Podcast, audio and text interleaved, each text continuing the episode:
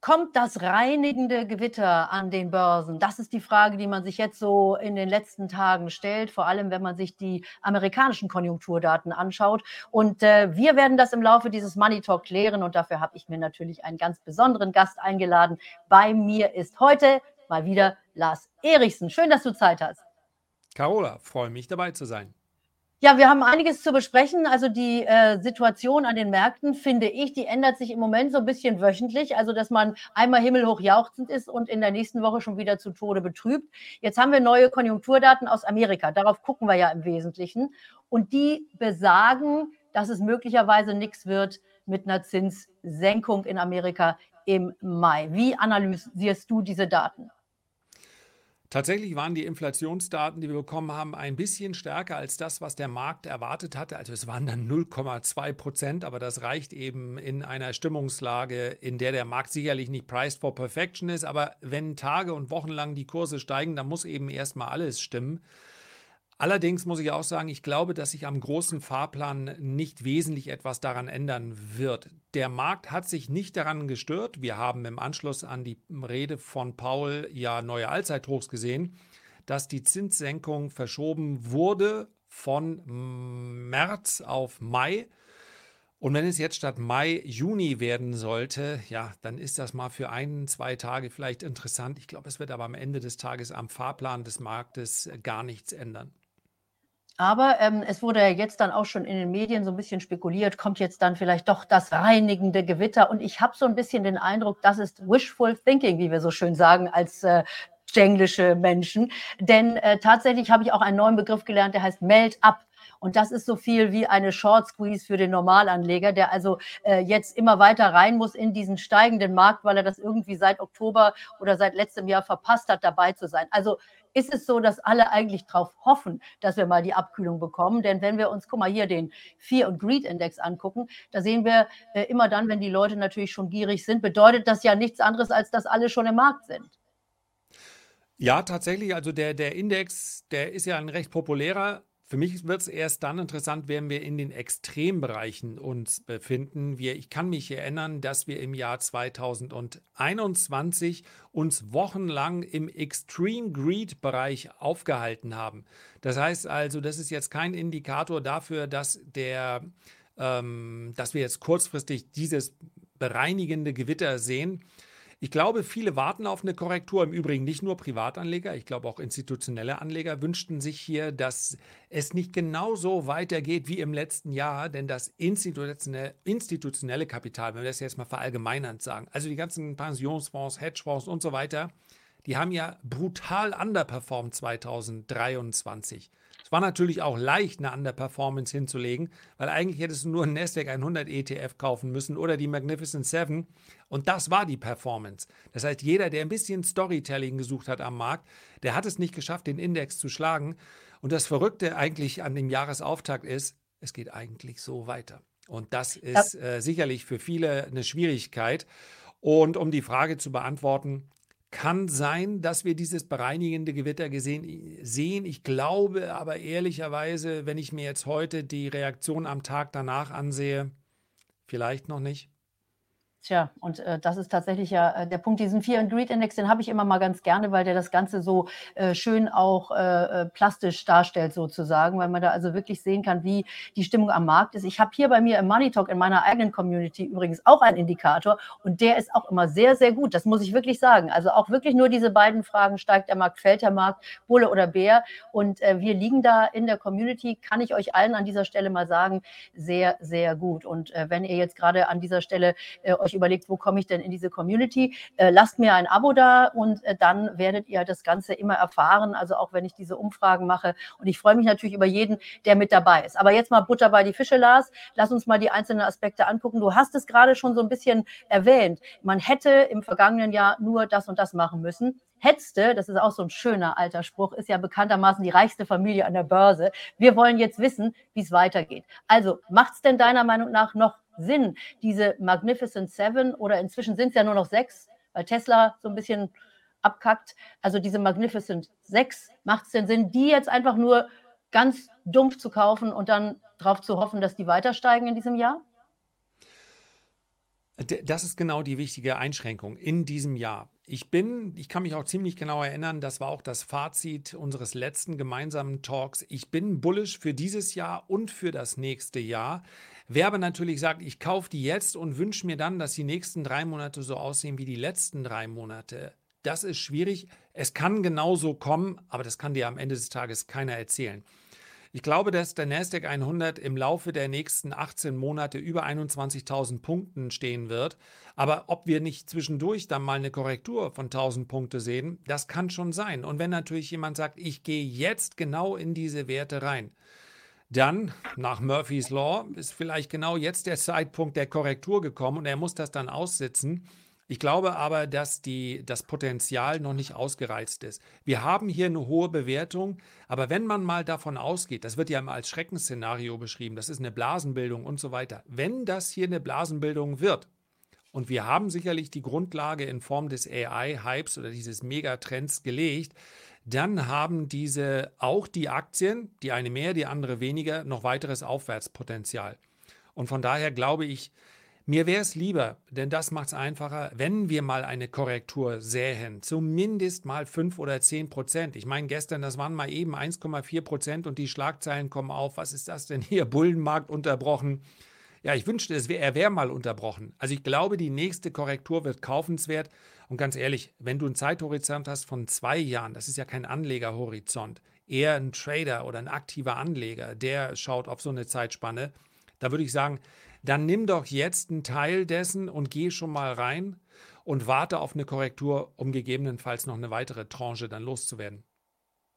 Aber du sagst gerade auch was ganz Interessantes, Lars, denn äh, viele kennen dich ja aus dem Bereich tatsächlich auch noch des Trading, wirklich aktives äh, äh, Beschäftigen mit Aktien. Und äh, da ist natürlich für uns auch immer ganz äh, spannend, weil wir das ja auch gerne lernen, weil ich das auch gerne weitergeben möchte, welche Indikatoren man sich da so anguckt. Also wenn du dir jetzt diese äh, großen Werte, die von allen geliebt werden, angucken, gibt es da technische Indikatoren, die man sich angucken kann, 200-Tage-Linie oder guckst du dir Fibonacci-Wellen an oder äh, gibt es da irgendwelche Indikatoren, wo wir als Einsteiger in dieses Thema Trading einfach mal drauf gucken?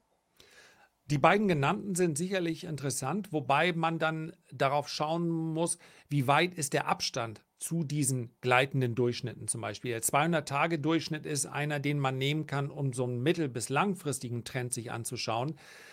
Was eigentlich für kurzfristige Anleger fast ein bisschen interessanter ist, sind 100 Tage Durchschnitt oder auch im Trading-Bereich sehr häufig verwendet der 21-Tage-Durchschnitt.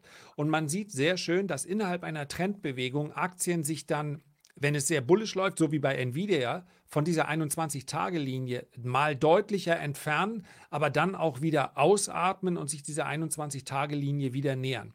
Also das wäre eine Möglichkeit. Retracements ist eher etwas, etwas Starres. Das ist innerhalb eines Setups, kann man sagen, okay, wo sind wir hier? Sind wir überhaupt im bullischen Modus? Das ist für alle Magnificent Seven außer Tesla der Fall.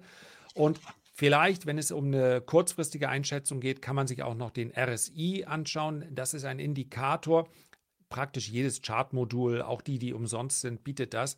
Das ist ein Indikator, der dir ansagt, wie überhitzt ist der Markt vielleicht gerade. Wichtig, All diese Indikatoren sind nicht geeignet, um darauf ein Handelssystem aufzubauen. Also zu sagen, okay, der Markt ist jetzt überverkauft, also setze ich auf fallende Kurse. So ist das nicht gedacht, sondern vielmehr, dass man weiß, jetzt ist er überhitzt und wenn ich sowieso vorhatte und der Markt oder beziehungsweise die Aktie vielleicht meine Zielzone erreicht hat, dann nehme ich mal ein paar Chips runter vom Tisch. Also äh, das, was du uns jetzt gerade erzählst, ist natürlich eine wirklich spannende Sache und ich würde da auch gerne tiefer einsteigen in das Thema Trading. Schreibt mir mal einfach in den Kommentaren, ob euch das interessiert. Dann werde ich nämlich neben Lars, gibt es auch noch ein paar andere Leute, die sich mit dem Thema natürlich intensiv beschäftigen, euch sozusagen die Top of the Pops der Trading-Szene hier mit auf den Money Talk-Kanal holen und dann können wir dieses Thema etwas vertiefen. Also schreibt mal in die Kommentare. Wir beide wissen noch, was Top of the Pops ist, ne? Ja, wir beide wissen das noch. Ich glaube, einige mehr, wenn ich mir das hier so anschaue. Also schreibt auch mal rein, ob ihr wisst, was Top of the Pops, was das noch so Schönes war. Ähm, so, aber lass uns noch mal ein bisschen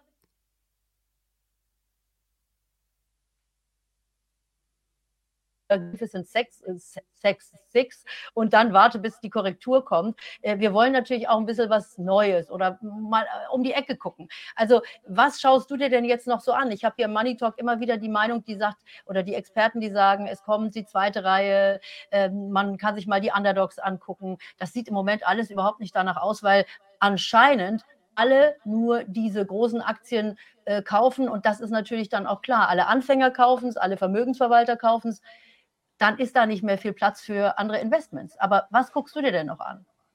Also ich muss sagen, dass die, hm, die zweite Reihe, das stimmt, wenn man sich das als Index anschaut, dann ist es nicht so interessant, einfach weil der, egal ob wir jetzt den Russell 2000 nehmen, vielleicht ist sogar der, sind sogar andere Indizes interessant, weil im Russell 2000 auch eine ganze Menge von Unternehmen drin sind, die kein Geld verdienen und das mag der Markt das mag der Markt nach wie vor nicht so gerne, weil er dann noch relativ stark diskontiert, die Werte. Aber wenn man sich mal so anschaut, die Aktien, die so massiv unter Druck geraten sind in dieser Tech-Korrekturwelle, die haben teilweise vom Tief dann auch ein, 200 Prozent gemacht. Und insbesondere die Semiconductor-Aktien, also die Halbleiter-Aktien, sind extrem gut gelaufen. Und ich glaube auch, dass dort sich dieser Trend noch fortsetzen wird. Ähm, aber ganz klar, so eine Korrektur darf man dann auch mal abwarten. Also eine, eine AMD, letztlich ein Wert aus der zweiten Reihe, eine, eine äh, SMCC, jetzt fällt mir nur das Super Micro, die sind extrem durch die Decke gegangen. Und ich glaube, dass diese Bewegung äh, noch nicht vorbei ist, aber sie ist jetzt auch kurzfristig echt relativ steil geworden. Und dann, um es mal noch ein bisschen spekulativer zu nennen, muss man sagen, dass viele von diesen Kryptoaktien, genau wie die Kryptowerte, eine sehr schöne Erholung hingelegt haben.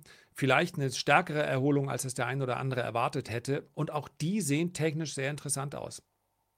Das ist sowieso jetzt noch ein Bereich, den wir ansprechen wollen. Äh, da nennst du ein gutes Stichwort. Also der Bitcoin ist über 50.000 Dollar gegangen. Alle Bitcoin-Freunde, die jubeln natürlich jetzt wieder und alle, die eh schon immer gemäkelt haben, die sagen, wartet nur ab, ihr werdet euch da wieder die Finger verbrennen, wenn jetzt die ganzen Neueinsteiger wieder reinkommen und sagen, oh mein Gott, jetzt muss ich doch noch äh, Bitcoin haben. Es wird auch immer einfacher. Jetzt kann man also eben auch dieser ETF kaufen, äh, sodass man noch mehr Anreiz hat, eigentlich jetzt in Krypto einzusteigen. Also wie stehst du dazu? Ich bin ja der Meinung, kleines bisschen Bitcoin sollte jeder haben, um einfach auch dabei zu sein an dieser Entwicklung und zu sehen, wie die neue Welt funktioniert. Ja, absolut weil es für mich am Ende des Tages ist es für mich auch ein fundamentaler äh, Play, also eine fundamentale Aktion, die ich in meinem Vermögensportfolio gerne umsetze, weil es keinen anderen Basiswert gibt, keinen, der auch nur ansatzweise so eine Korrelation hat zu der Entwicklung der Liquidität und damit einhergehend beziehungsweise sich bedingend die äh, Bilanzausweitung der Notenbanken, die wir sehen, die Schulden, die wir sehen. Für viele sind ja Schulden, steigende Staatsschulden, eher ein Grund auszusteigen, weil sie sagen, es kann ja nicht lange gut gehen. Aber eigentlich muss man das genau umdrehen. Steigende Staatsschulden brauchen eine höhere Inflation brauchen am Ende des Tages mehr Liquidität. Das gilt für Notenbanken und für Regierungen. Ich möchte hier keinen fundamentalen Makrovortrag halten, aber der Gedanke, dass Schulden irgendwann den Aktienmarkt zum Einbruch bringen, ist irrig. Gerade dann muss der Aktienmarkt unter, äh, unterstützt werden und genau das passiert. Das kann man jetzt schön finden oder sagt, das ist ja eigentlich nicht so sinnvoll, wenn die Reichen immer reicher werden. Das ist so in den USA, zweifellos. Aber die USA wachsen mal knapp mit 2%. Und wenn man sich den Aktienmarkt in den letzten äh, zwei Jahrzehnten anschaut, da kommt man nicht auf die Idee, dass das eine alternde Volkswirtschaft ist. Das heißt also, dieser Einfluss der Notenbanken, der ist unmittelbar und zwar auf alle Märkte und der ist am stärksten auf Bitcoin und andere äh, Kryptos. Und von daher, äh, warum sich dem verschließen? Und ich würde die offizielle Verlautbarung dann auch mal so stehen lassen. Ja, einen kleinen Anteil. Bei mir ist der Anteil größer. Mir hat Bitcoin 2023 mit Verlaub den Arsch gerettet, weil ich eben nicht in den Magnificent Seven so investiert war, wie ich es hätte sein sollen. Aber Kryptos sind dafür sehr, sehr gut gelaufen.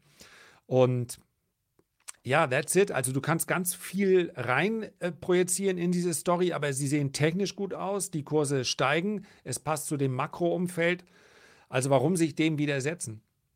Nein, ich finde das auch sehr gut, dass du das äh, so deutlich erwähnst. Also, dass tatsächlich äh, eben es auch keine Verschwörungstheorie benötigt, um hier tatsächlich zu sagen, man kann auf Bitcoin setzen und wir werden wieder sinkende Zinsen sehen, auch in der Zukunft. Das ist das, was die Notenbanken machen müssen, weil eben auch die Staaten sonst unter dieser Zinslast äh, einfach zusammenkrachen oder zumindest belastet, immer mehr belastet werden. Insofern niedrige Zinsen, Bitcoin wird weiter steigen. Siehst du denn dann auch die 100.000 oder manche sagen ja sogar schon Bitcoin eine Million, sowas in der Richtung, weil es eben begrenzt ist, das Angebot? Also ich könnte ja jetzt sagen, äh, Bitcoin steigt auf äh, 500.000. Aber dann wäre ja die Frage, in welchem Zeitraum. Wenn Bitcoin sich verdoppelt in den nächsten zehn Jahren, dann entspricht das einer jährlichen Rendite von 7% und jeder wird sagen, oh, das klingt aber langweilig, obwohl Verdopplung eigentlich spektakulär klingt. Also die Frage ist, wann.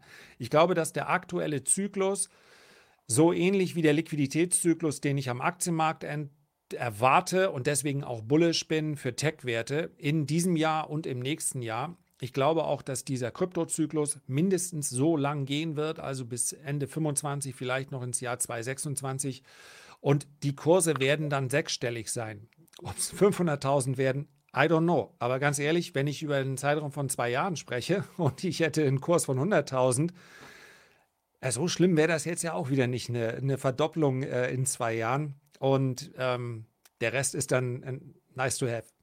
Lass mich an der Stelle nochmal sagen, wir machen hier keine Anlageberatung, ihr Lieben. Wenn ihr jetzt also wirklich begeistert über das Thema Bitcoin seid und euch sagt, der Lars, der meint das doch auch, das ist keine Beratung. Also holt die euch noch irgendwo anders. Das ist hier einzig und allein die Meinung von Lars und den holen wir uns auch wieder in die Sendung, wenn der Bitcoin bei 500 vielleicht in der und nächsten wir, Zeit. Und wir haben darüber gesprochen, Bitcoin, das ist mit einer langfristigen Position eben, muss man ja auch sagen. Ja, ich war ja schon bei 64.000 Dollar und ich war dann auch wieder bei 18.000 Dollar. Und das hat an meiner Kryptoposition nichts geändert, weil ich am Ende des Tages auf dieses Kapital nicht angewiesen bin. Ich habe es jetzt nicht eingeplant für das nächste Ferienhaus auf Teneriffa. Das nächste wäre gut, ich habe ja noch nicht mal eins. Also ähm, von daher, da, man muss auf dieses Geld verzichten können. Die Volatilität ist enorm. Keine Story am Markt ist 100%ig sicher. Ähm, insofern absolut keine Anlageberatung. Ähm, man muss dieses Risiko auch aushalten wollen. Aber ich freue mich trotzdem immer, wenn du kommst, Lars, und ich weiß, dass auch äh, meine Community hier ganz begeistert von dir ist. Insofern haben wir einen Rundumschlag gemacht heute. Danke dir für deine Zeit. Danke euch für eure Aufmerksamkeit. Nochmal an dieser Stelle, lasst mir ein Abo da. Das ist die Währung hier bei YouTube, auch wenn es den einen oder anderen immer mal wieder nervt, dass man das erwähnen muss. Aber so ein Abo, da verpasst ihr auch keinen Money Talk. Und ich habe ja neben Lars eben auch noch andere fantastische Gäste hier bei mir auf dem Kanal. Wir haben immer wieder gute Ideen für euer Geld, wie ihr mehr draus machen könnt. Ich danke dir, Lars, ganz herzlich und wünsche dir erstmal eine schöne Zeit. Und äh, wir sehen uns spätestens auf der Invest, das haben wir schon besprochen. Also wer nach Stuttgart kommt im April, da ist Lars dann da, da bin ich da, da können wir uns alle treffen. Also erstmal an dieser Stelle vielen, vielen Dank dir. Tschüss. Danke, Carola, ich freue mich. Bye, bye.